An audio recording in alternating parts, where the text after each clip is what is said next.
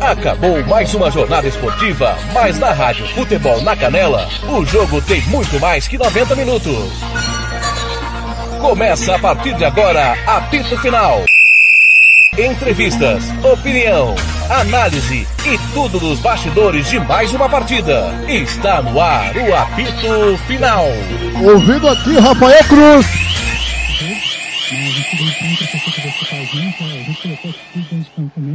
Conseguimos agora um resultado positivo e agora vai ser sequência do campeonato a gente está toda a chance de conquistar o título. Tá aí o Rafael Cruz falando aqui na Rádio Futebol na Canela 2. Fernando Blanc. No final aqui tá escurecendo, uma tarde de noite para você aqui na Rádio Futebol da Canela. Final de jogo no estádio Douradão 5 a 1 para o DAC.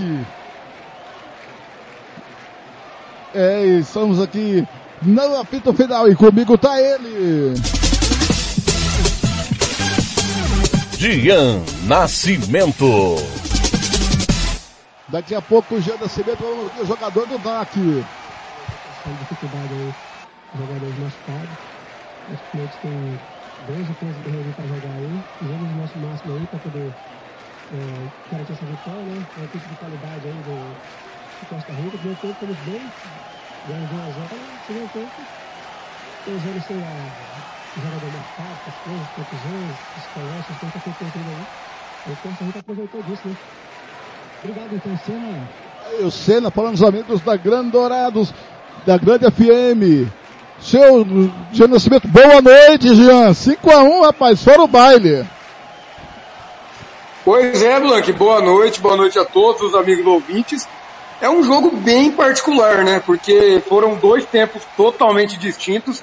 Primeiro tempo, o Dourado venceu e mereceu vencer. No segundo tempo, o Edson Júnior mostrou para que veio. Ele modificou o time do Costa Rica. E ah, logo, não podemos colocar tudo por conta da expulsão do Café, porque na hora que ele foi expulso, o jogo já estava 2 a 1 um para Costa Rica. Mas a partir dali facilitou muito, né? Então, Costa Rica conseguiu construir um placar bem elástico, fez saldo, que é importante nessa fase, e conquistou uma importante vitória que agora mantém o time definitivamente na briga pelo título, já que tem dois confrontos diretos contra Operário e Naviraense, ambos em Ô, casa, Jean, né? Então Costa Rica tá vivíssimo. amigos. E essa tem sido a dinâmica do, do campeonato. Como eu falei para vocês, é, essa situação tem me machucado muito, principalmente porque eu sou muito sanguíneo. E infelizmente a gente é, tem que sustentar, porque senão a gente não tem nem jogadores para jogar a sequência. E agora continuar a terminar, procurar terminar esses três jogos aí da melhor maneira para a gente reconstruir o Dourados do zero. Tem que ser literalmente do zero. Porque é, da forma que a gente está vendo aí, é bem desafiador. No jogo também contra os Salvador, você tem foi escalação. A diferença de duas você tenta força de marcação, então tem força de possibilidade. Então, segundo tempo, dois que você de forma muito rápida, acaba te atrapalhando, você olha pro banco, você não tem mais força de você poder fazer alguma coisa. Ou seja, quando você fala que o torcedor terminar o campeonato digno e que, que tem feito aquilo que é o máximo possível, você se sente também, claro, frustrado de não poder entregar isso para o torcedor, pelo menos de uma forma mais digna e encerramento dessa competição. Não tenho dúvida. Ah, pela história que eu tenho aqui, por tudo que eu confio aqui na cidade, agora ah, a cobrança do torcedor tem que ser pesada, tem que ser pesada, principalmente ah, fora do contexto do jogo, fora do campo. Porque isso não é falta de respeito só conosco, profissionais do campo. Profissionais do campo. Com o presidente, com os patrocinadores, né? Não, não, são, não, não é a maioria, não são todos, mas a gente fica frustrado porque é, o futebol aqui, essa praça é uma praça importante. O clube é um clube que só tem dois anos, que está se reestruturando, se organizando. E quando a gente fala começar do zero, é literalmente terminar esses três jogos, sentar com a diretoria, reprogramar, fazer de uma forma é, que se aproxime é, do alto nível, né, que a gente tem que se espelhar nos grandes centros, nos grandes clubes, para que a gente possa ter um, um desfecho diferente. Tá Aí, Jean Nascimento, o Chiquinho Lima falando, tem que recomeçar do zero dourado, Jean. Pois é, né? Sem dúvida, é um time que a gente tinha alta expectativa para esse ano. a gente, pelo menos eu, colocava o Dourados entre os candidatos né, a brigar pelo título, muito pelo que fez no ano passado, mostrou um, um bom futebol, principalmente na reta final do, do hexagonal. Para esse ano tinha uma boa expectativa, vinha com o Virgílio, começou muito bem estadual, porém o time desandou, né? A gente sabe tem muitos problemas internos no Dourados e esse resultado é fruto de tudo isso. É, apenas a título né, de, de curiosidade, essa é a maior goleada né, que o Dourados sofreu desde que foi fundado.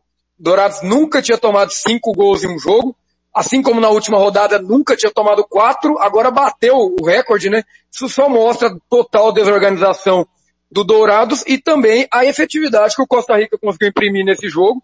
Costa Rica que não fazia cinco gols em um jogo há sete anos, a última vez foi em 2015 contra a CERC, então mostra que o Costa Rica vem crescendo na hora certa, principalmente depois da saída do Itu Rock. O time vem forte na briga aí pelo título e aproveitou, né, de um Dourados totalmente fragilizado. Vamos ouvir aqui o Chiquinho falando os amigos aqui da MS Web Rádio. Vamos ouvir aqui rapidão aqui o, o Chiquinho Lima.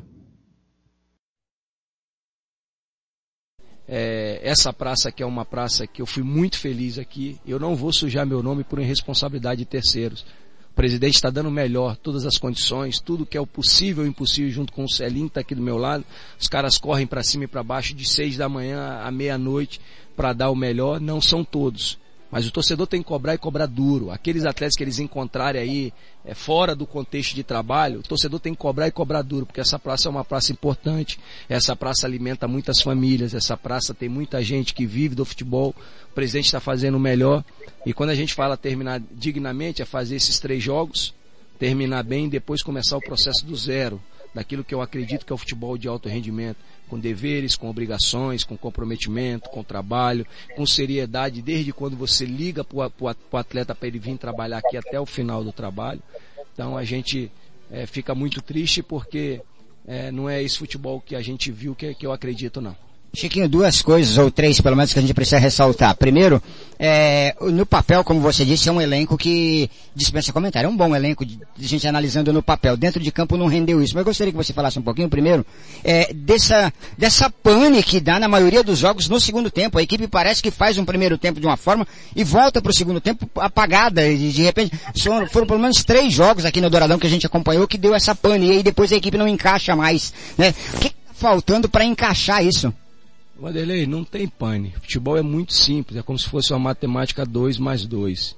Quando você não tem performance, quando você não tem condição atlética, quando você é, não, não, não se responsabiliza com aquela instituição que você está, é o que você acontece. Você faz um primeiro tempo sustentado, sai vencendo, você coloca o adversário em muitas dificuldades, e quando você não tem condição atlética para desempenhar 90 minutos, você não consegue sustentar jogo. Isso é muito. E nós vamos ter problemas nos três jogos para frente. Eu estou te falando hoje. Nós vamos continuar tendo esse problema. Você vai sustentar um determinado tempo de jogo e depois você não vai ter condição atlética. Aí falta oxigênio, falta força, falta. O processo ele foi muito, muito, muito ruim desde lá do início. E agora é como se fosse estouro de boiada. Você não consegue sustentar. Então o que eu tenho que nós, nós temos que fazer é terminar o trabalho bem, com dignidade torcedor ele tem que sofrer como eu estou sofrendo agora. Quando terminar, é reprogramar do zero, literalmente do zero, como se a gente fosse fazer uma casa nova, só com, te, só com o chão para você ir construindo devagarinho, daquela maneira que eu acredito o seu futebol de alto rendimento, de, de performance, de comprometimento, de responsabilidade, aquilo que eu acredito. Analisando para fechar com você essa partida, principalmente o segundo tempo e o placar. Jean Nascimento, Gilmar Matos, primeiro Jean, Palavras duras do Chiquinho, hein, Jean? Ah, é a realidade, né, Blanque? É como eu vinha dizendo aí, o, o Dourado sofre por conta do, dos problemas internos, né? A gente sabe muito bem que aquela reunião ocorrida logo após a, a segunda derrota do time no hexagonal para o Costa Rica, onde seis jogadores saíram. O presidente Marcos Araújo é, foi muito firme no que disse naquele momento, muitos jogadores não concordaram, houve um racha no elenco, né? O Virgílio ficou de um lado, jogadores, alguns do seu lado, outros é, seguiram que o presidente estava acreditando, e depois daquilo a gente viu que o Dourados não, não consegue render. Hoje, Dourados até começou bem, parecia que conseguiria um resultado melhor, né? Até porque vinha de atuações melhores, conseguiu vencer a CERC, empatou com o Operário, mas no fim sofreu mais uma goleada. Então, como o Gilmar Matos disse o jogo todo, né? O, o Costa Rica conseguiu no segundo tempo se aproveitar de tudo isso.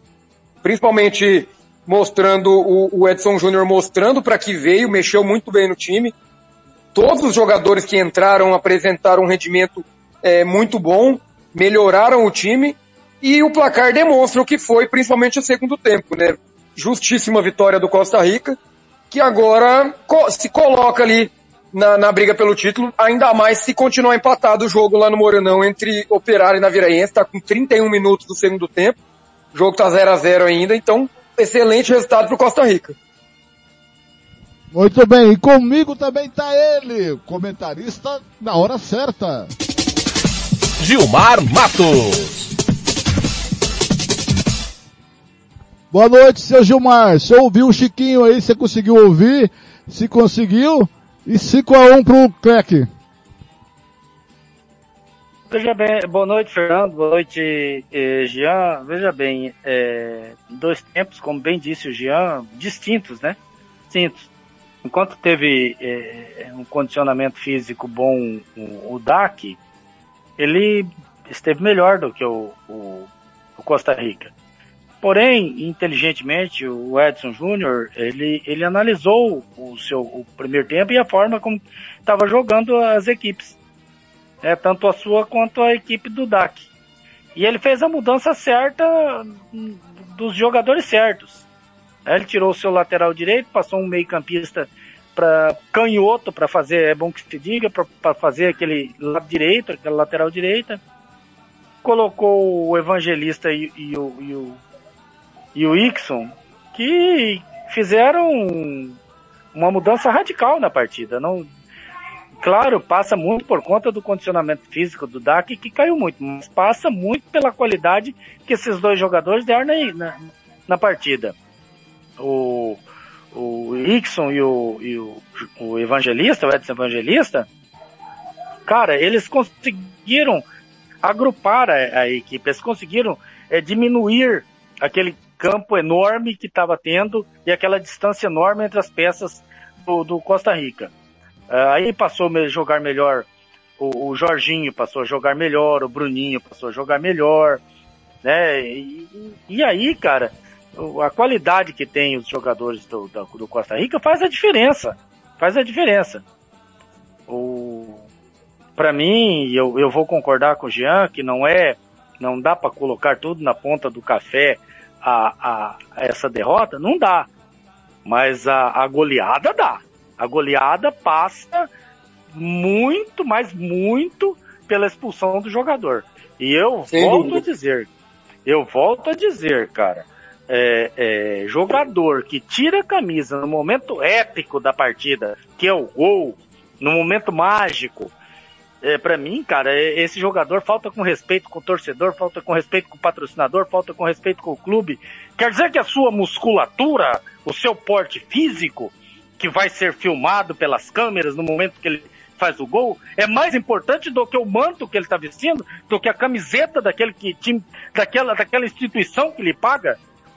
Não dá, Blank, não dá, Jean, não dá. Eu não aceito esse tipo de coisa, sabe? Claro, eu sou um cara que eu respeito toda e qualquer opinião, mas para mim, cara, o cara que tira a camisa do seu time no momento mágico da partida, que é o gol, esse cara para mim não merece respeito, cara. E eu digo mais aí, ó, é, todo mundo sabe que eu sou santista. O Marcos Leonardo, centroavante do Santos, menino, menino ainda, é dono de fazer isso aí. E quando ele faz isso aí, que eu tô assistindo o jogo, cara, eu, eu sinceridade, eu paro de assistir.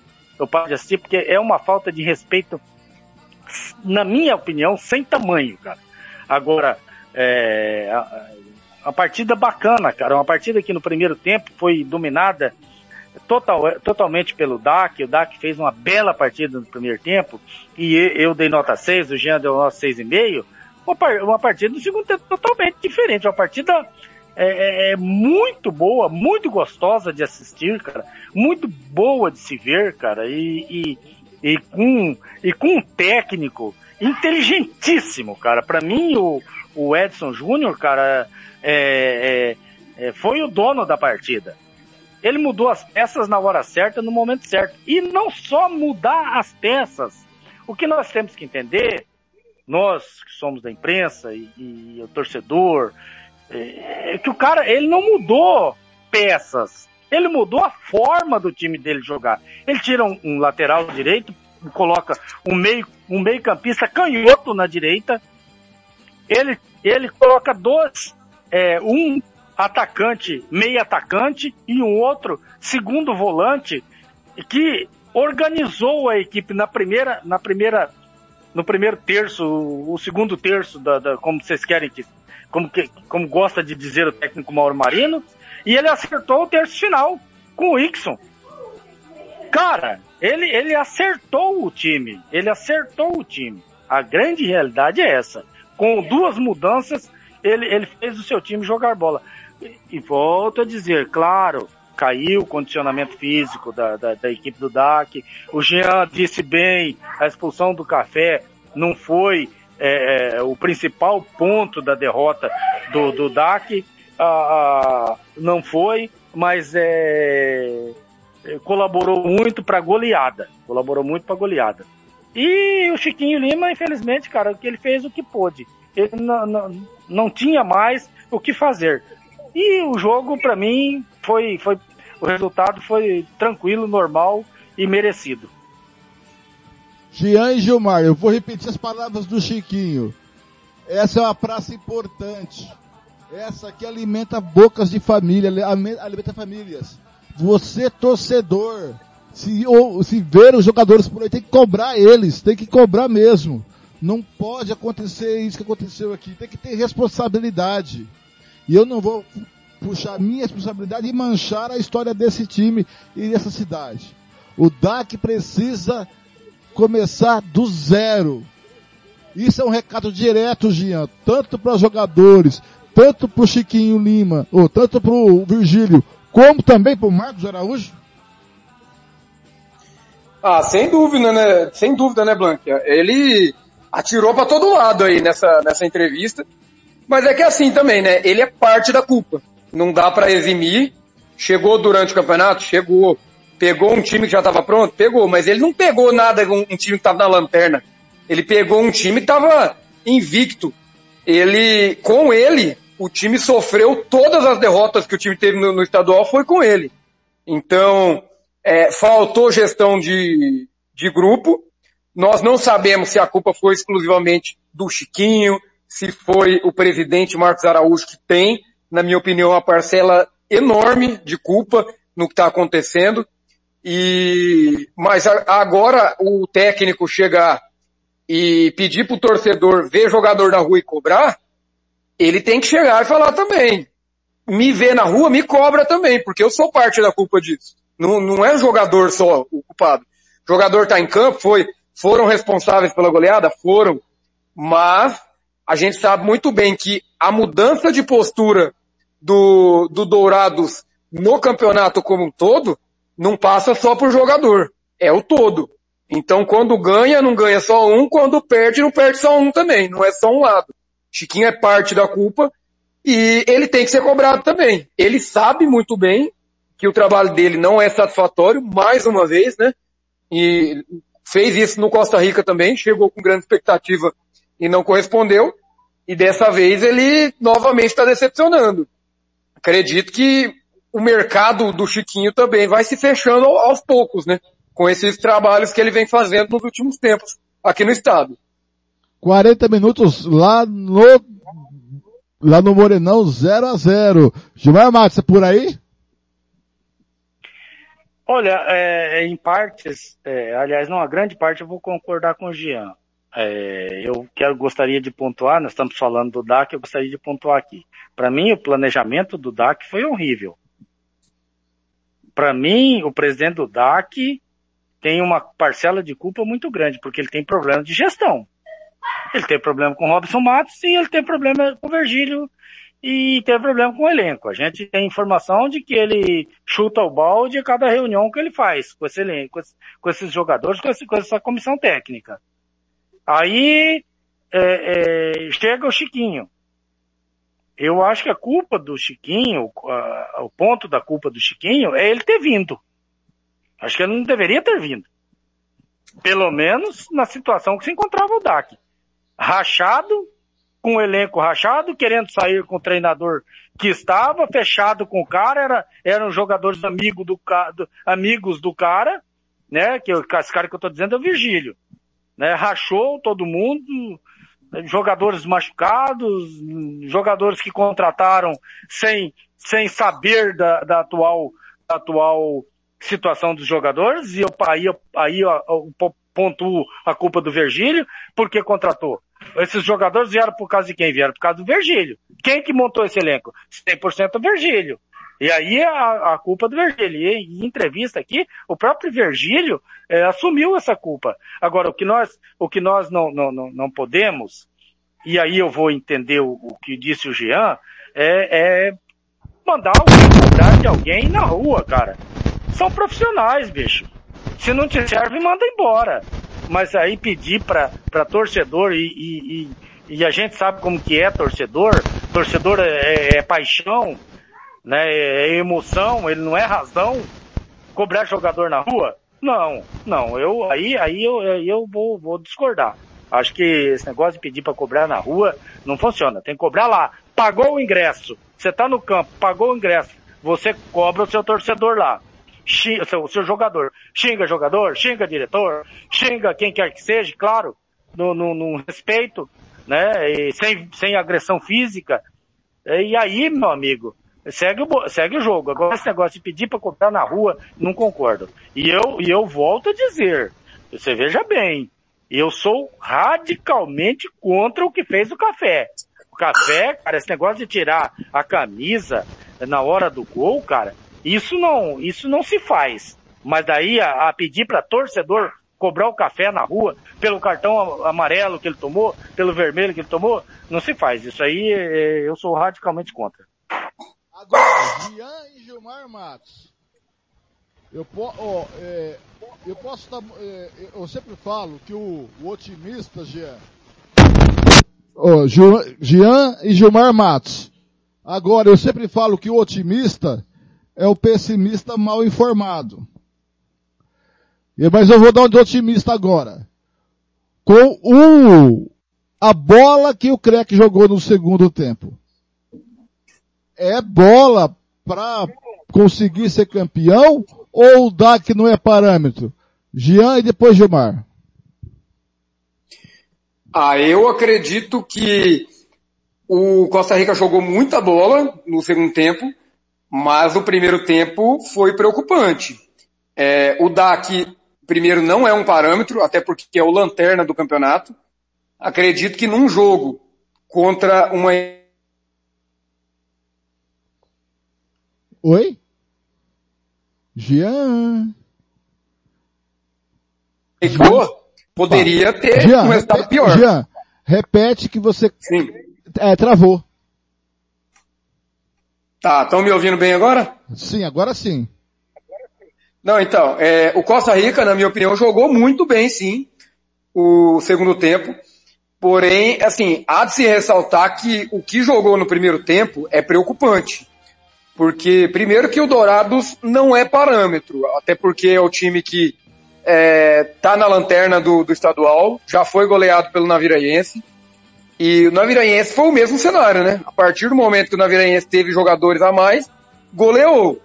Mas agora, contra um time melhor, jogando da forma que jogou no primeiro tempo, o Costa Rica poderia ter um prejuízo maior. Se fosse mais efetivo, Dourados talvez conseguiria até sair do primeiro tempo com uma, com uma margem maior. Porque o, o, o Costa Rica não conseguiu jogar no primeiro tempo. O técnico mexeu muito bem, mas é preocupante o que aconteceu no primeiro tempo. Não, não gostei do primeiro tempo do, do, Costa Rica.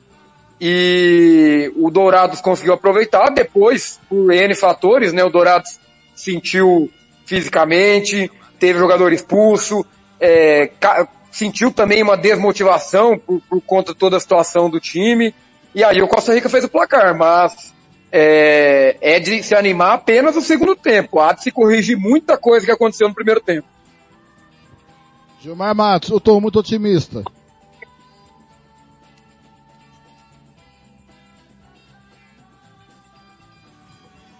Cadê o Gilmar? Acho que tá desligado o microfone. Ô, ô, ô, Fer- ô, Fer- ô, Fernando, vai, é, vai passar muito pelo, pelo resultado que vai acontecer, terminar aqui no, no Morenão. Se for um empate, o Costa Rica passa a ser a favorita ao título, na minha opinião. E eu vou explicar por quê. Joga em casa contra o Naviraense. O técnico, o técnico Edson Júnior, ele está melhorando a sua equipe gradativamente. Gol do Operário, vamos lá pro Morenão, vamos lá pro Morenão, com o Thiago Lopes de Faria. Irapuã! Explode o Morenão! Cruzamento do Eduardo Lara, da ponta direita, dominou mal!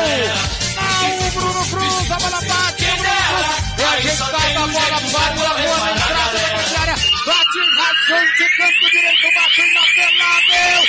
Cheiro de artilheiro fora do gol Irapuã, você mexeu no placar, tá aberto! O Galo tá na frente, 47 agora! Operário. Zero! Mas totalmente ao acaso o gol do Galo, ovo para o Anselmo!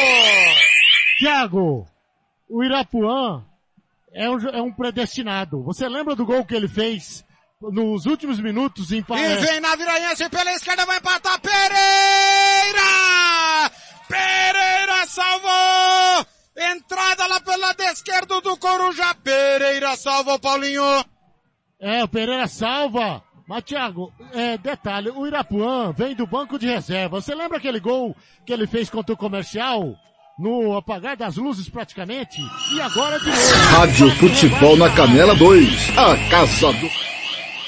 Rádio Futebol na Canela 2. A Casa do Futebol Internacional é aqui.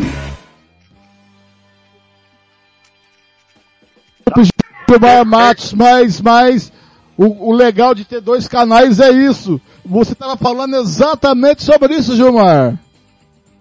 É, exatamente. Aí já, já muda, já muda a- a- o comentário do, do- que eu estava fazendo. Aí o operário passa a ter é, chances iguais, iguais ao do Costa Rica, né? Até com um pouquinho de vantagem, até com um pouquinho de vantagem. Por quê? Porque aí o operário agora vai a 16 pontos contra 14 do contra, aliás, desculpa, contra 13 do, do Costa Rica. Aí o Costa Rica precisaria ganhar o jogo e o Operário jogaria É, é pelo só pra, empate é, no- é só no- pra, é só pra posicionar, Gilmar. O, o Operário assume a liderança com 15 pontos ganhos agora. O Naviraense vai ficar em 16, né? segundo com 13 e o Costa Rica em terceiro com 13. Ah, 13, tá. 15. 15, 15 é, é, tá, tá, tá tudo certo. 13 e, e, e 13, né? 15, 13 e 13. É, o Naviraense vai ficar na segunda colocação porque tem quatro, tem quatro vitórias e tem saldo de gols maior do que o Costa Rica. O Costa Rica fica na terceira pelo saldo de gols. É isso aí, né, Jean? Então, Blank, agora o Naviraense está indo, é, tá ficando com 13 pontos e 5 de saldo, e o Costa Rica também tem 5 de saldo. Na verdade, o Costa Rica vai ficando atrás por ter um gol a menos apenas que o Naviraense. É, gol marcados, então. então. São 12 gols marcados. É isso? Contra 11 do Costa Rica. Contra 11 do Costa Rica, é isso. Vai, Gilmar. O é, mas o, o que que significa isso? Significa que é, o Costa Rica vai ter duas decisões, dois jogos, dois jogos decisivos, né? Tem que bater o Naviraense, joga em casa, e tem que bater o, o- o Operário. O que que é, ele é favorável? O que que ele é, é a seu favor? O que tem a seu favor? O fator campo, o fator campo, né? É, joga a, a decisão, as, duas, as duas decisivas em casa. O, o campeonato ainda tem algumas partidas? Tem, antes de- de- dessas duas partidas decisivas, mas, mas caminha-se é, é, para um, um certo favoritismo, mesmo com dois pontos a menos, um certo favoritismo do, do Costa Rica, por decidir as duas em casa. Em casa. Agora, Acabou. é, pois não. Acabou no Morenão, Aca- 1 a acabou 0. no Morenão. Gilmar, 1 a 0 pro Galo, Gilmar. Então, é, é o que a gente está dizendo aqui. É um, um pequeno favoritismo, sim. O fator casa é muito importante nesse campeonato. Agora, o Operário abriu dois pontos. É, e se manter isso aí até o, o jogo contra o, o Costa Rica, é, poderá jogar pelo empate. Agora, o, o, Operário tem partidas difíceis. Jogar aqui em Aquidauana, com o Aquidauanense, se tiver com todos os jogadores, mesmo, mesmo não, não disputando mais nada no campeonato, não é fácil. Essa equipe do, do Aquidauanense, ela é uma equipe chata, joga bem, né, tem jogado, tem, tem feito boas partidas.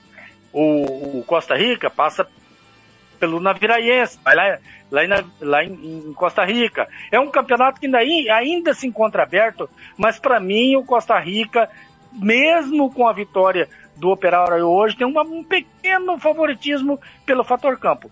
Agora, é, precisa, precisa que o Edson mantenha né, o ritmo que jogou a sua equipe no segundo tempo. O Costa Rica melhorou é, é, a qualidade técnica, melhorou a maneira de jogar. O Costa Rica, no segundo tempo, creio que principalmente com a entrada é, é, desses dois jogadores aí, é, ele diminuiu o campo. O que, que é diminuir o campo? O, o Costa Rica jogou no primeiro tempo com seus, suas peças todas espalhadas. Não conseguiam jogar e não conseguia marcar. Marcava totalmente a distância. O segundo tempo, não.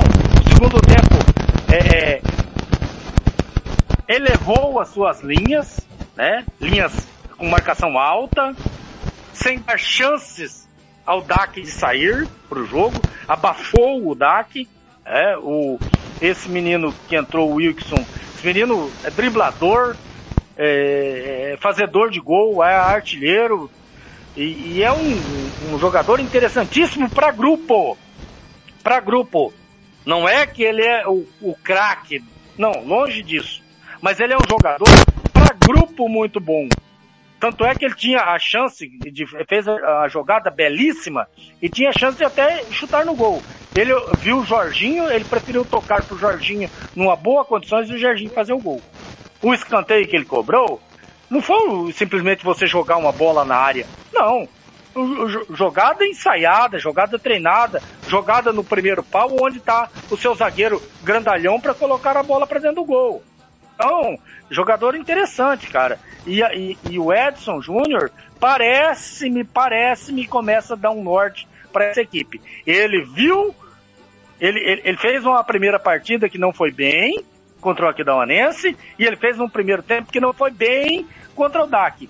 Inteligentemente ele, ele, ele parou e pensou: bom, dessa maneira eu não consigo, eu vou mudar essas peças e se ele der sequência para essas peças que ele colocou e fazer a equipe jogar da maneira que jogou contra o DAC no segundo tempo, o Costa Rica é, sim, é, um dos, dos grandes favoritos ao título.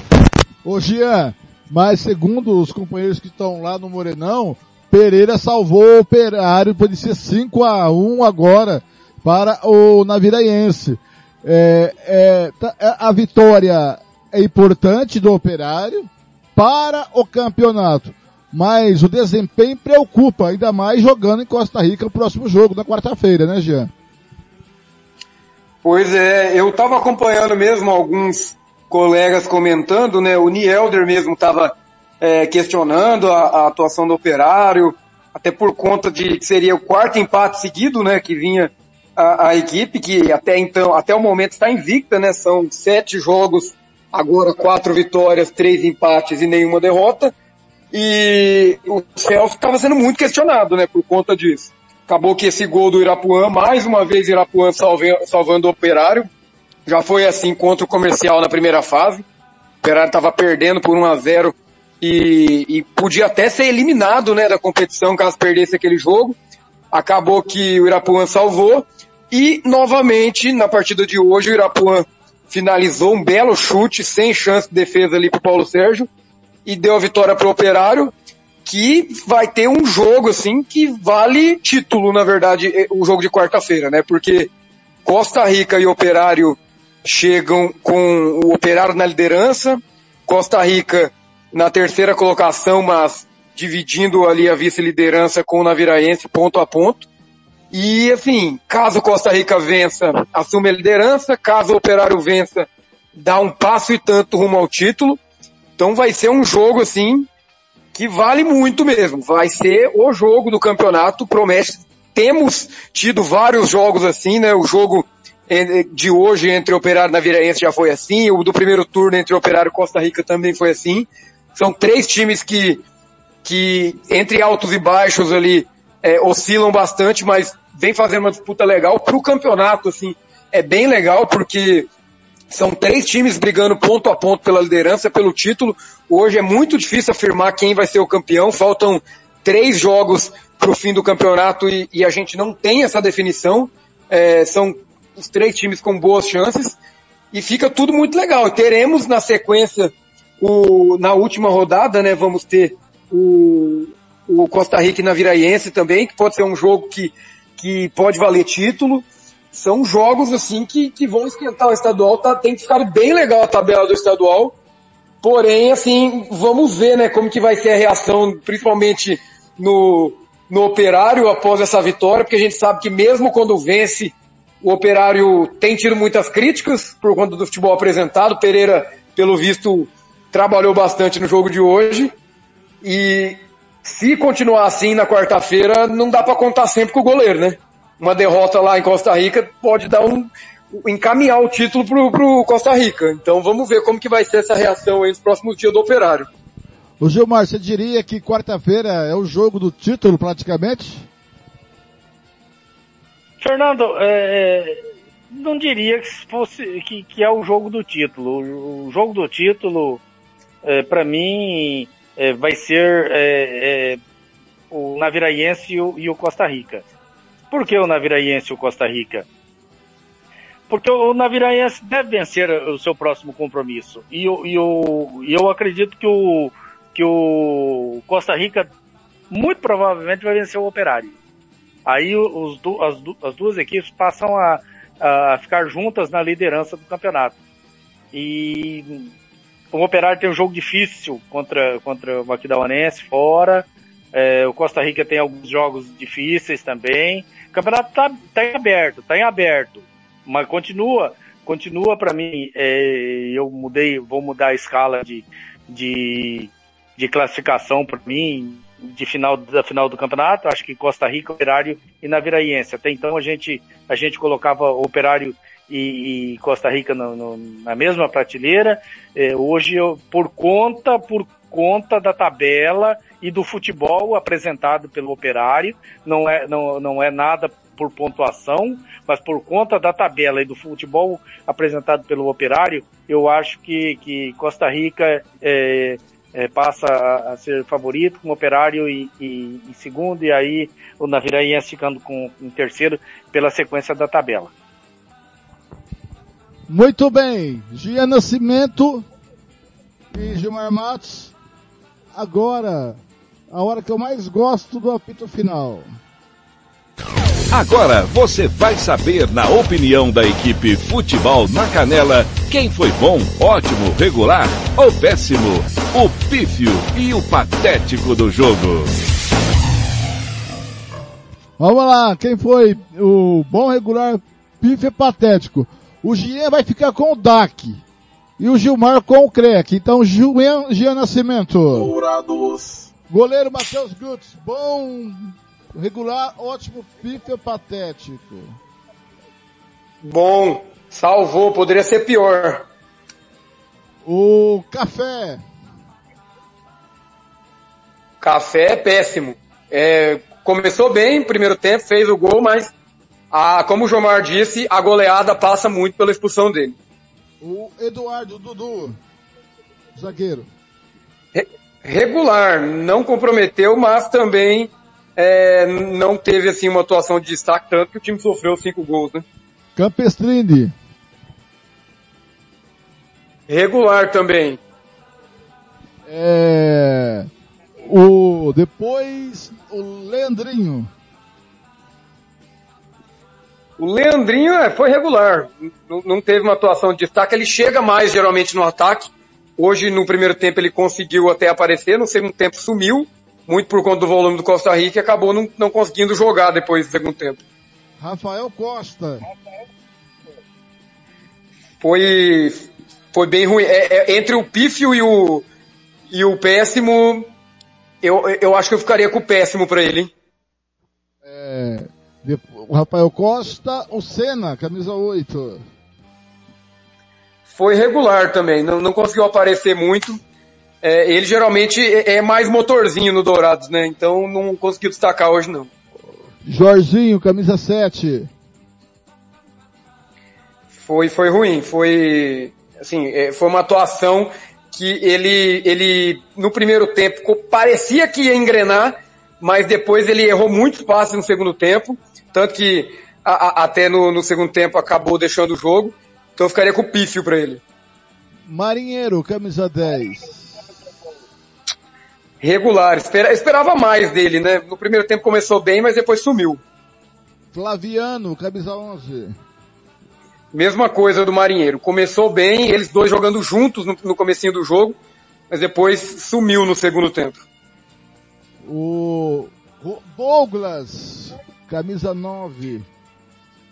A Pífio, né? Não apareceu. Foi como se não jogasse. Não, não teve uma, uma chance de, de gol. É, não conseguiu aparecer no jogo. Depois o Bruno 14 entrou e também o Luciano Mendy. Esse aí sem conceito, né, Jean? Ah, não, não dá, não, não, é sem nota, né? Porque não pegaram na bola. Agora vamos para o Costa Rica. Costa Rica! Gilmar Matos, Rodolfo, goleiro, camisa 1. Não foi exigido, e a única vez que foi exigido ele, ele tomou o gol. Para mim, regular. Jean, camisa 2. Ruim, ruim. Não marcou, não atacou, saiu, e quando saiu o time melhorou. Diego Bispo que voltou. Camisa 3. Bom zagueiro, bom. E, uh, e o alemão, camisa 4. Alemão muito bom, cara. Faz essas coberturas, tanto da lateral direita quanto a esquerda, da esquerda. Muito bom jogador. Ian Barreto, camisa 6. Bom lateral, vai sempre ao ataque, chama a responsabilidade, gosta de jogar, bom jogador. João Vitor, camisa 5. Distinto. Ruim no primeiro tempo e bom no segundo. É... Depois o Pedrinho, camisa 8. Pedrinho não teve bem no primeiro tempo, no segundo tempo jogou muita bola e quando foi para a lateral direita fez é, é, é, o que deveria ser feito. Foi ao ataque e ajudou na defesa, bom jogador. Ah, é, Rafael Cruz, 7. Bom jogador, aparece pouco pro jogo, mas é um jogador que ajuda a organização, joga, joga o jogo, gosto, do, gosto desse jogador, cara. É, um, é um, um jogador que aparece, não aparece muito, mas é, ajuda muito a equipe.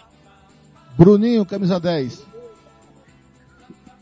é bom de bola, cara. É, é, é, bom de bola. Às vezes some da partida, como sumiu no primeiro tempo, mas no segundo tempo ele cresceu muito com a, com a entrada, é, com as substituições feitas pelo técnico. Gilmar Matos, Jean Nascimento. Estou aqui na ponta da linha com o técnico Edson Júnior. Bem-vindo ao apito final da Rádio Futebol na Canela 2, no canal 2. É, Edson, depois de um primeiro tempo tutubiante, e o Costa Rica desencantou no segundo tempo. O que aconteceu? Boa noite, bem-vindo ao apito final da Rádio Polo Canela 2. Boa noite, boa noite, a todos os ouvintes. É, como você citou, né, um primeiro tempo muito abaixo, muito apático. É, a gente sabe que tem um elenco muito forte, a gente sabia da grande responsabilidade de um jogo fora de casa e não poderíamos nem sonhar no empate, realmente queríamos continuar vivos aí pela busca do título. E no segundo tempo, né, conversando com os atletas, fizemos as trocas, né, o elenco entendeu que precisava voltar com uma atitude para vencer, não apenas para jogar, e conseguimos colocar essa atitude em prática e vencer o jogo. Edson, quem vai fazer a pergunta para você é o Gian Nascimento. Se você não, envi, é, não ouvir, eu repito para você, tá bom, querido? Perfeito, obrigado. Gian Nascimento, o seu Edson, o Edson Júnior técnico do CREC. Então, é, boa noite, o professor. Eu queria parabenizar primeiramente pela, pelo resultado. E eu queria saber um pouco mais sobre qual foi a instrução no, no intervalo, principalmente em relação ao, ao Ixon e ao Edson, né, que foram a substituição, substituições que foram feitas no intervalo. Qual foi a instrução para eles? É, porque eles modificaram totalmente o rumo da partida a partir da entrada deles. E qual foi a instrução que, que foi dada ali para eles? Se, se conseguiu notar alguma brecha que não vinha sendo é, explorada no time do Dourados, que terminou bem no primeiro tempo e no segundo é, deu muitas mostras, muitas falhas defensivas. Se o, o Edson Júnior conseguiu é, realmente notar algum ponto, algum caminho a ser explorado e a instrução é, pro, pro Edson e pro Ixon para explorar talvez algum setor, se houve alguma coisa específica em relação a isso. Entendeu, Edson? É, a gente sabe. Sim, sim, entendi. Uhum.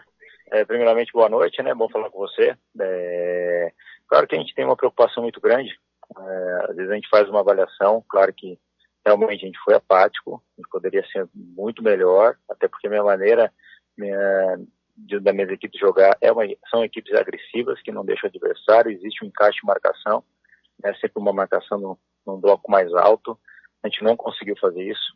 Em vários momentos a gente perdeu o meio de campo e com isso, obviamente, o adversário cresceu.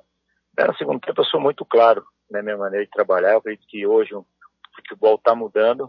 Né? Não existe mais aqueles treinadores que chegam no vestiário e quebra tudo para tentar fazer com que os atletas entrem em estado de alerta, né, de preocupação. Eu chego no vestiário, se eu vejo que a equipe está mal, eu faço as trocas.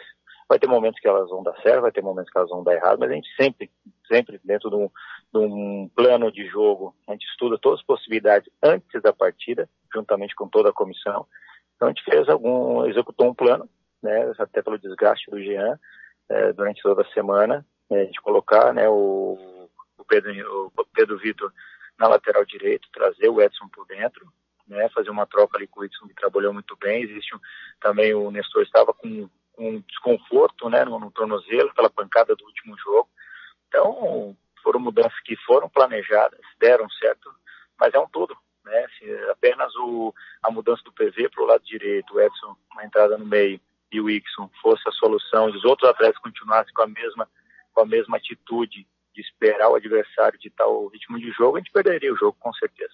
Então eles entenderam que no primeiro tempo a gente entrou para jogar e precisaríamos entrar no segundo tempo para vencer. E essa atitude ela é interessante, porque vai ter momentos que vai ser difícil, vai ter desgaste, não somente no estadual, mas na Série D. Só que é muito mais fácil a gente entrar no primeiro tempo para vencer e depois administrar um resultado que depois correr atrás do resultado. Então são coisas que a gente vai colocar gradativamente, até pelas poucas sessões de treino que a gente tem desde a minha chegada, né, pelo jogo quarto domingo, quarto domingo, mas só o um entendimento deles, as situações de jogos que a gente passa, momentos que a gente permite que o adversário jogue, momentos que a gente baixa as linhas, momentos que a gente não encaixa a marcação, momentos que eles discutem entre si, em vez de ajudar, apoiar um ao outro. São coisas que a gente vai ajustando. Eu tenho certeza que eles vão entender o mais rápido possível.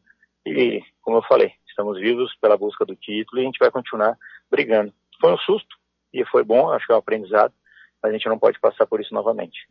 Agora, quem faz a pergunta para o Edson José, comentarista Gilmar Matos. Edson José, nossa, nossa equipe é espalhada pelo todo o estado. Eu estou em Campo Edson Grande. Júnior. jogo de Campo Grande. Sim, sim. Na, o Legal. Nascimento está em Nova Dradina e o Gilmar Matos está em aqui da Ana. Vai fazer a pergunta para o técnico Edson José do CREC. Gilmar. O, o Edson Júnior, Gilmar Matos, aqui de aqui da Uana e... Edson Júnior, eu chamei ele de Edson José, eu tô ficando louco. Pois não, Gilmar. É, é. Mas meu nome é Edson Júnior. Então, então Edson, é... então Edson, durante é, é, a partida, e eu fui uma pessoa que no segundo tempo eu, eu elogiei bastante a tua postura e a tua a tua mudança, porque a gente procurou fazer uma, uma, leitura do jogo desde o primeiro tempo e depois a gente fez uma outra leitura totalmente diferente no segundo tempo. Por exemplo, eu disse que é, o, o DAC teve um problema, é, é, jogou muito bem e, e, aí caiu muito fisicamente para o segundo tempo. É, e eu vi a equipe do Costa Rica jogando muito distante suas peças. Né? Jogadores, jogadores distantes, distante tanto no, quando atacava, distante na marcação e dava campo para o DAC poder jogar. O DAC que fazia a marcação atrás da linha da bola. Segundo tempo, é, aí vem, e eu para mim, é, é, a mão do treinador, e isso aí eu disse durante a partida, em elogio à tua pessoa, e a, porque a gente procura fazer, olhar a partida como um todo. O, você tirou um lateral direito que já tinha um cartão amarelo, colocou um meia para fazer a lateral direita, colocou é, é, é o, o, evangelista para fazer um, um, segundo volante, na, a, ajudando a, tanto na marcação quanto na armação da jogada, e o, e o Ixon entrando é, para fazer ali um segundo atacante, colocou a, a marcação, uma marcação alta, sufocou o DAC, não passa só pelo condicionamento físico do DAC, mas muito pela organização que teve o Costa Rica no segundo tempo com essas duas substituições, você acertou o time e mudou a forma totalmente de jogar. O time encurtou o campo, as suas peças se agruparam e, e ali melhorou o futebol de Bruninho, melhorou o futebol de Jorginho, melhorou o futebol da, da equipe Costa Rica como um todo. Um treinador, aí a minha pergunta, um treinador quando percebe que isso acontece e a gente é, é percebe aqui um encaixe, aí está a sua equipe ou você acha que foi só uma, uma partida e que você ainda tem que insistir em, em, em mudanças? Ou você acha que essa partida, essa, essa equipe encaixou nesse segundo tempo? Assim, você analisou muito bem, né, todo, todo o jogo. É, claro que a gente vai tendo tempo para conhecer mais o elenco. Hoje, da minha parte, né, todo mundo me conhece que eu sou um profissional que busco sempre assistir jogos, principalmente dos no, nossos jogos, né, até pela minha chegada. Com, iniciei pela, pela hexagonal, assistindo os primeiros jogos da minha chegada, agora entrei também no, numa situação de assistir a primeira fase, nossos jogos contra os adversários. Isso me ajuda a ter uma leitura mais rápida, de poder deslocar um atleta, de repente, do meio de campo para lateral, de repente um lateral, avançar ele para fechar o corredor, criar uma situação, como você falou do Ixon, ficar aberto em alguns momentos fazer a movimentação por dentro para virar um segundo volante, abrir o Bruninho, onde ele fez duas, três jogadas com esta movimentação. Então são situações que a gente vai, obviamente, conhecendo muito mais o elenco. Algo quando na minha chegada, acho que vocês vão lembrar da minha primeira entrevista para vocês, eu falei que de, de, inicialmente a gente tinha que fazer organizar, organizar realmente a nossa parte defensiva para as linhas não ficar espaçadas. Quando for fazer um encaixe, todo mundo subir no mesmo momento, isso precisa ter um comando, e a gente está hoje realmente descobrindo quem são em cada setor, né, um capitão, todos os jogos eu mudo os capitães, eu mantenho um, que eu não preciso só de um capitão dentro de campo, eu preciso de todos. Então são ajustes que a gente vai é, no dia a dia, jogo a jogo, hoje mesmo poderia ter poupado um pouco mais alguns atletas, mas eu preferi mantê-los para a gente aproveitar também um momento de jogo, para a gente poder entender aquilo que eu quero. Então, estão de parabéns e, claro, a gente vai conhecendo. Sempre falei, um dos motivos eu vim, aceitei o convite do Costa Rica, porque a gente tem um elenco qualificado. Claro que a gente vai qualificar mais ainda, porque a Série B ela é muito pesada, né? O, as equipes também estão se preparando para isso. Então, é mérito de todos, a gente vai conhecendo. Acho que não foi somente uma situação de jogo hoje, né? Você citou ali no segundo tempo a nossa postura, aquilo que eu sempre exijo das minhas equipes, porque hoje o futebol necessita isso. Encaixe de marcação, as, as, linhas mais próximas, vai ter momentos que a gente não vai conseguir pressionar o adversário tão de baixo, a nossa linha mais sempre uma linha próxima da outra, vai ter momentos que a gente não vai fazer a marcação de encaixe, mas sim a marcação entre linhas. Então isso a gente vai conversando, vai ajustando, os atletas vão entender minha maneira de trabalhar, até porque é, eu não quero somente que esses atletas rendam aqui no Costa Rica, eu quero que eles possam crescer nas suas carreiras, melhorem o seu futebol, porque eles possam ajudar suas famílias. Então esse é um propósito meu de vida e profissional. Então acho que a gente está no caminho certo, espero que a gente não tome é um susto como a gente tomou hoje no primeiro tempo, mas se acontecer, a gente tem alguns antídotos ali, algumas situações que a gente pode melhorar a equipe. Agora, Edson, ah, você quase é, termina líder, né? Sim. Finalzinho, o Operário marcou o gol da vitória. Agora, o jogo de quarta-feira, costuma-se dizer que é um jogo de seis pontos, mas eu vou até brincar com você quarta-feira o jogo passou a ser de nove pontos. O, o que o Costa Rica tem que fazer de melhor que fez hoje para não ser surpreendido pelo Operário que vem aí empolgado com a vitória sobre o Navirense? É um time equilibrado, né? Pelo que a gente conversou agora, uh, sobre o nosso jogo de hoje, o nosso último jogo também em casa, é, a gente não pode correr esses riscos, né? A gente não pode ficar esperando o adversário é, comandar o jogo. Nós temos que propor. Né? Nós somos os atuais campeões estaduais, todas as equipes querem nos vencer, não somente por vencer o atual campeão, mas também porque é um clube que tem calendário né, no segundo semestre, então isso motiva o atleta, mesmo às vezes um, um, uma equipe que não tem nenhuma chance dentro do campeonato de ser campeão, mas ela vê uma oportunidade, se de repente fizer uma grande partida individualmente, o, treinador, pode gostar de mim, me levar, eu não vou ficar desempregado, isso tudo influencia. Então a gente tem que ter atenção, agora é recuperar, claro que a gente já conhece um pouco do, do operário, mas vamos estudar mais ainda, assim a gente é, após a janta, já tem alguns vídeos que eu tenho que estudar. A viagem é longa, né? São 10 horas de viagem, 8 horas. A gente consegue assistir dois jogos, ter uma leitura melhor do nosso adversário, para a gente poder, como eu falei, fazer os planos de jogo inicial, fazer os o plano de jogo referente às trocas, às possíveis trocas, situações que o nosso adversário pode nos propor, mas sim, sempre, sempre preocupado com Costa Rica. Que o Costa Rica possa melhorar, ser realmente o protagonista do jogo e as situações de caos, né, como a gente chama, né, de, do adversário estar melhor na, na, partida, a gente conseguir reverter isso, impedir o mais rápido possível. Então, acho que é um crescimento gradativo, mas o principal de tudo para a gente realmente conseguir, né, como você falou, um jogo de seis pontos, nove pontos, que vai, de repente, criar uma situação de a gente buscar a liderança com duas rodadas de antecedência. Então, a gente tem que se preparar muito bem psicologicamente, fisicamente, tecnicamente, taticamente, num todo, e com isso é a nossa parte da comissão. Estudar bem o adversário, passar as informações cruciais, não encher a cabeça do, do, do, dos atletas com muitas informações que isso eles não conseguem assimilar pelo cansaço, por tudo isso. Então é nosso papel agora, de toda a comissão, se reunir amanhã cedo e começar a traçar os planos de jogo. Gian Nascimento, Gian, deixa eu só mexer aqui um pouquinho. Gian Nascimento, a, a sua vez de perguntar aqui, deixa só eu arrumar aqui. Opa, aqui. Pro Edson Júnior, seu Gia Nascimento. Então, Blank, é, para concluir, eu queria saber do Edson em relação à Série D, né?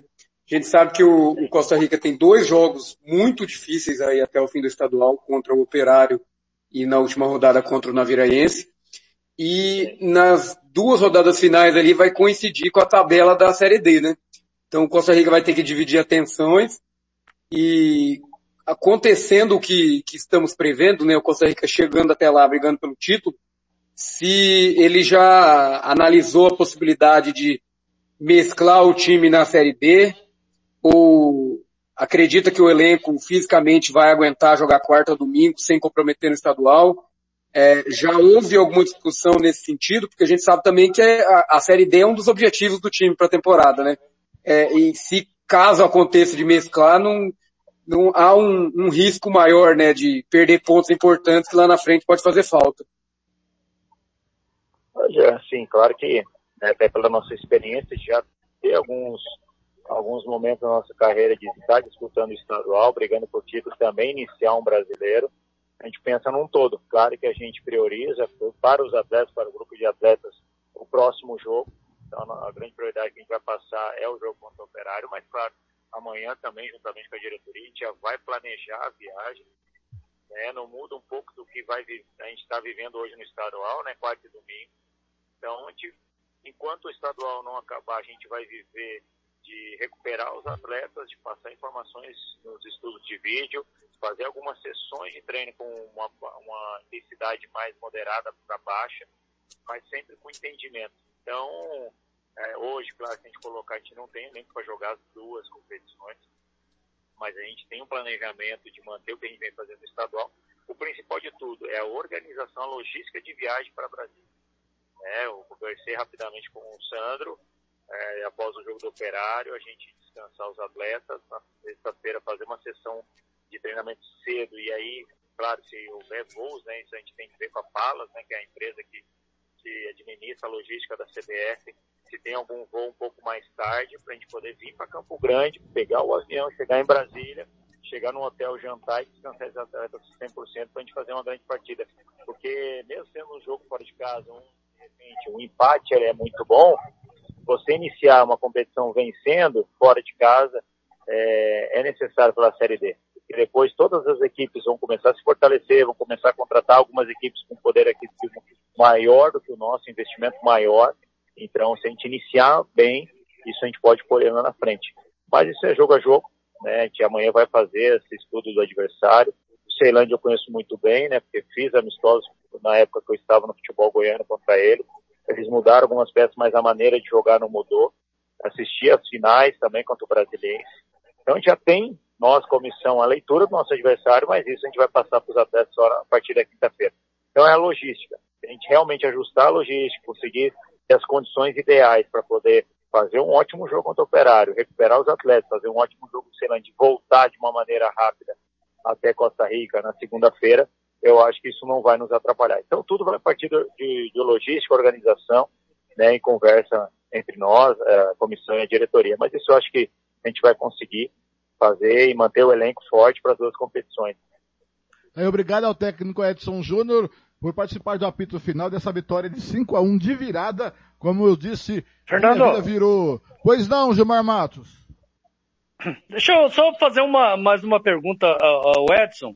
Deixa eu só liberar o G É, Nascimento. é, É, peraí, só um pouquinho. G Só pra- Nascimento. pra- Deixa eu só liberar o G Nascimento. O G Nascimento tem que sair rapidinho, senão é, tem problemas lá em Nova Adradina. Jean, um grande abraço até a próxima, G Nascimento. Valeu, Blank, valeu, Gilmar. É sempre um prazer. Obrigado também para o técnico Edson Júnior por ter conversado com a gente aí. É, vou ter que me ausentar um pouquinho aqui, mas vou seguir na audiência aí de vocês. Até mais e boa sequência aí, Blank. Tá certo? Gilmar Matos, mais uma pergunta pro técnico do Costa Rica do CREC, o Edson Júnior.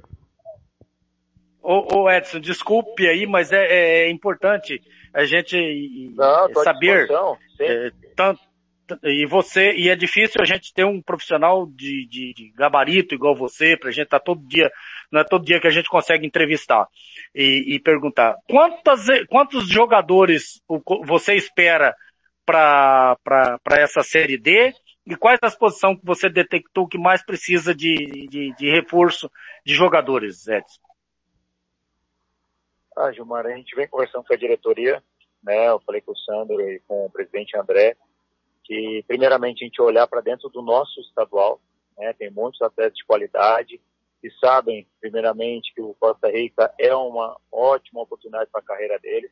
Se você trazer alguns atletas, mesmo que atletas que já trabalharam comigo, eles podem chegar, não se adaptar ao clima, não se adaptar à estrutura do clube, é, vários fatores, e isso fazer com que eles não adiem, né, eles melhorarem e ter o seu rendimento que a gente tanto espera. Então, inicialmente, a gente vai dar uma olhada no mercado. Claro que a gente tem as posições ali cruciais, vamos dizer assim, mais um lateral direito, mais um lateral esquerdo, mais um, dois zagueiros. né? A gente precisa também de, de mais um meia né, de criação, para a gente não sobrecarregar o Bruninho. Hoje a gente tem o Jonathan, mas o Jonathan está voltando de uma transição. É, e de repente mais um homem de área. São, são as situações que a gente já está olhando para o mercado, né? O Sandro já conhece alguns atletas, sabe que esses atletas realmente é, já ajudaram, de repente já jogaram no Costa Rica. Então, a partir de amanhã mesmo, né, como eu cheguei, foi um jogo em cima do outro, eu falei, Sandro, vamos observar. Eu estou assistindo todos os jogos possíveis e impossíveis do estadual para a gente poder priorizar os atletas aqui. Se a gente não encontrar essas peças aqui no estado, a gente vai buscar fora, mas com muito critério, com muito cuidado, para que eles possam chegar e, como eu sempre falo, não tem desculpa porque não está rendendo, por causa do clima, por causa disso, daquele. Então a gente vai ter um cuidado grande, porque não somente a busca de um bicampeonato, ela é excelente para o clube como projeção, mas também é, por disputar já a sexta Série D, né, já bater na trave três vezes, é, a gente sabe que é uma competição que a gente pode, a gente tem condições de chegar a uma Série C. Né? A própria Aparecidense no passado chegou, é, tive dois confrontos contra eles e, e, uma equipe um pouco menor a gente conseguiu vencer os jogos e depois a se sagrou campeã.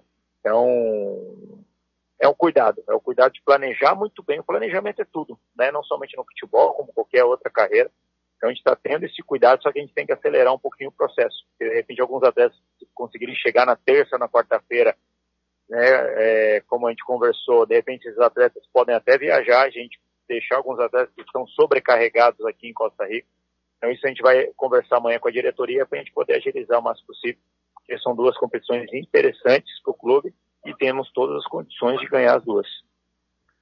Tá certo, obrigado Edson José Júnior, técnico do CREC, por falar aqui no apito final, aqui da Rádio Futebol na Canela 2, a casa do futebol internacional, abrindo espaço para o estadual. Obrigado Edson por participar aqui Obrigado a vocês.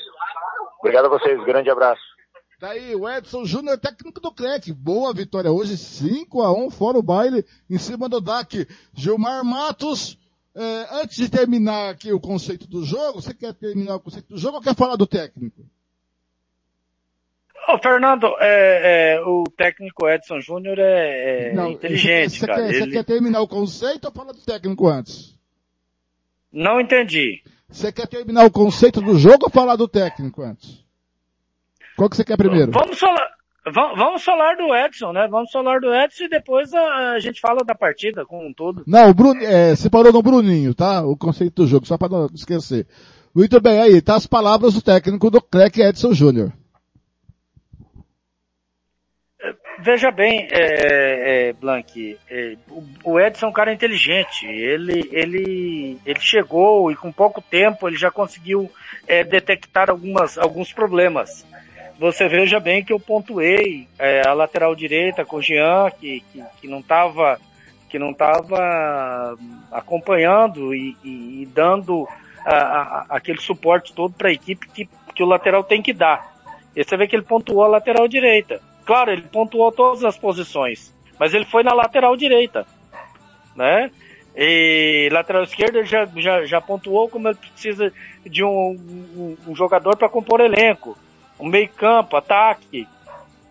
É um jogador, é um, é um treinador que escuta, que sabe fazer a leitura, ele, ele não é individualista, ele não coloca a culpa nas outras pessoas, ele chama para si a responsabilidade, ele não quer trazer jogadores por trazer, ele prefere olhar para o futebol do Mato Grosso do Sul porque os jogadores estão adaptados aqui. E, e nisso ele tem total razão, ele não pode correr risco, Fernando. Você não vai trazer um Neymar para jogar no Costa Rica é, é, que ele não vai se adaptar ao, ao futebol daqui. De repente pode não jogar nada. né? Então ele prefere trazer jogadores com características do futebol daqui e de preferência que atuam aqui no estado. E nisso ele tem total razão, cara. Muito bem, vamos terminando aqui o conceito do jogo, seu Gilmar Matos. Nós paramos no Bruninho. Bruninho, bom, regular ou ótimo? Bruninho, bom, muito bom jogador. Ele cresceu muito com as substituições do, do, do Edson. Nestor, camisa 11. O Nestor vinha fazendo uma partida razoável, até é, se machucar ser substituído. Razoável. O camisa 9, Jorginho, autor de um dos cinco gols. O Jorginho vinha fazendo uma partida ruim e melhorou muito com a troca, com a troca feita pelo treinador também. Depois entrou 13 bulhões. O Bulhões entrou já no finalzinho, né? Não tem, não tem como dar nota. Participou do quinto gol. Aí o. É, mas é, Pois não, pode falar, mas é já no, mas já no finalzinho, né? É, já no final de partida. Mas é, o Bulhões sempre faz grandes atuações, sempre, sempre é um bom jogador, cara. É um, é um jogador que compõe elenco, Fernando. Valtinho, camisa 15. Também jogador de compor elenco. Aí entrou o Edson Evangelista 16. Esse é bom jogador, cara. Ele fez um segundo volante com perfeição, é, agrupou, ajudou a agrupar a equipe, trouxe os jogadores para perto um do outro. Jogador interessantíssimo que se encaixou perfeitamente no Costa Rica. Muito bom jogador. Ixon 17. O melhor da partida, cara. Não dá para ter o, ser, ser outro, outra análise desse jogador. O jogador fez um gol, deu assistência para mais três gols. Quer dizer, você vai falar o que de um jogador desse? Cara 19... que fez, fez crescer o futebol do Jorginho, fez crescer o futebol do Bruninho, organizou a equipe. Um baita de um jogador. 19 Johnny. Jogador de compor elenco também, é, é Fernando. É, mas entrou bem na partida. Uh, árbitro da partida, Paulo Henrique Volcop, foi assistido por Marcelo Grando na bandeira 1, na 102 o Jairo Antônio de Souza Júnior, quarto árbitro Wilson Claudino Bezerra, seu Gilmar Matos. Olha, o jogo não exigiu tanto, mas quando exigiu ele usou bem a sua autoridade.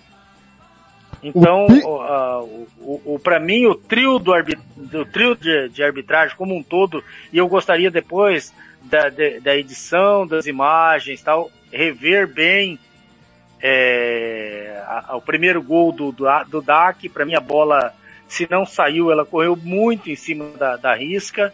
Então, é, eu gostaria de ver bem, mas é, é, é arbitragem muito boa, cara. É, nota se eu fosse dar uma nota, ia dar nota 7 para arbitragem.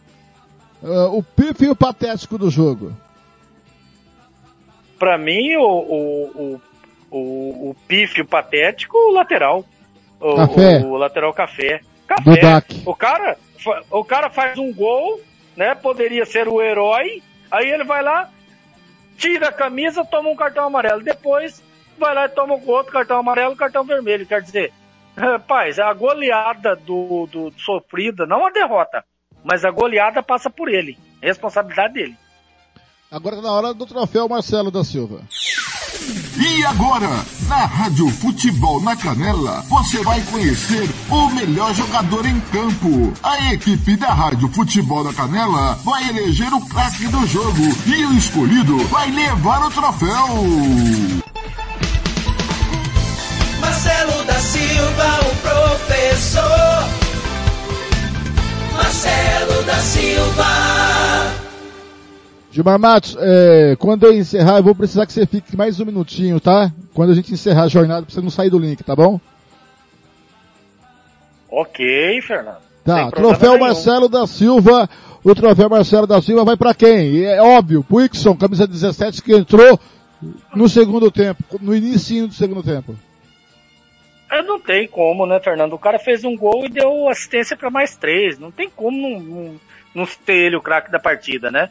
Agora, o, o Evangelista, muito bom jogador, né? uma honra ao mérito para ele e uma honra ao mérito pro Edson Júnior também.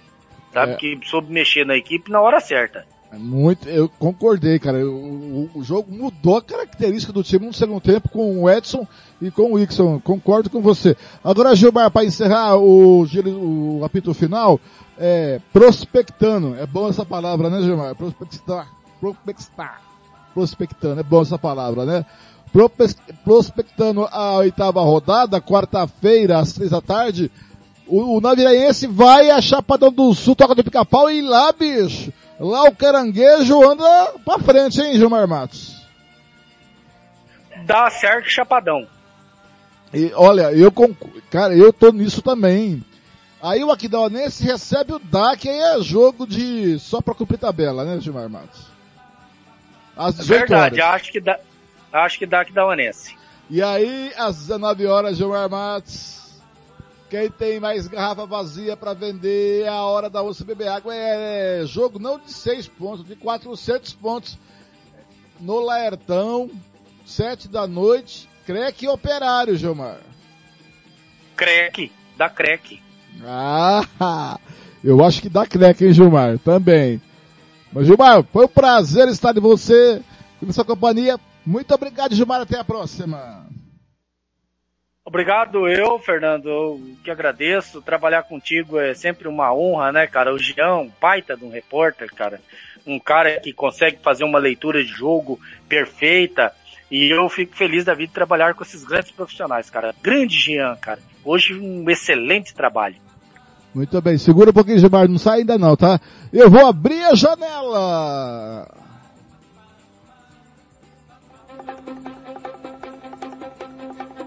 Encerrando por aqui mais uma jornada esportiva da Rádio Futebol da Canela 2, a Casa do Futebol Internacional, com a sétima rodada do estadual, o hexagonal final, a sétima rodada do Amador do Cesário. Nem Dourados, o Douradão deu Costa Rica de virada 5 a 1 para cima do ataque. Vai a 13 pontos ganhos em Costa do Operário, que no Doura, que no Moredão venceu 1 a 0 o Naviraense depois de ser massacrado pelo Naviraense. O Thiago Lápis de Faria contou a história do jogo da Rádio Futebol na Canela 1 com o Hugo Carneiro e Paulo Anselmo aqui na 2. Eu cheguei com o Gênero Cimento e Gilmar Matos.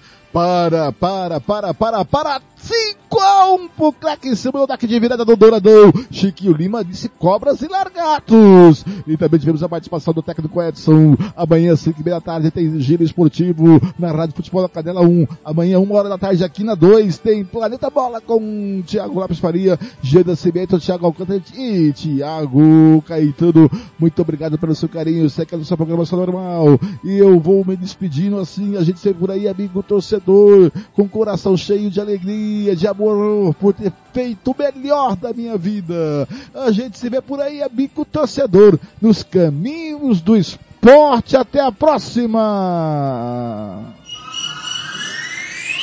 Rádio Futebol na Canela 2. A Casa do Futebol Internacional é aqui.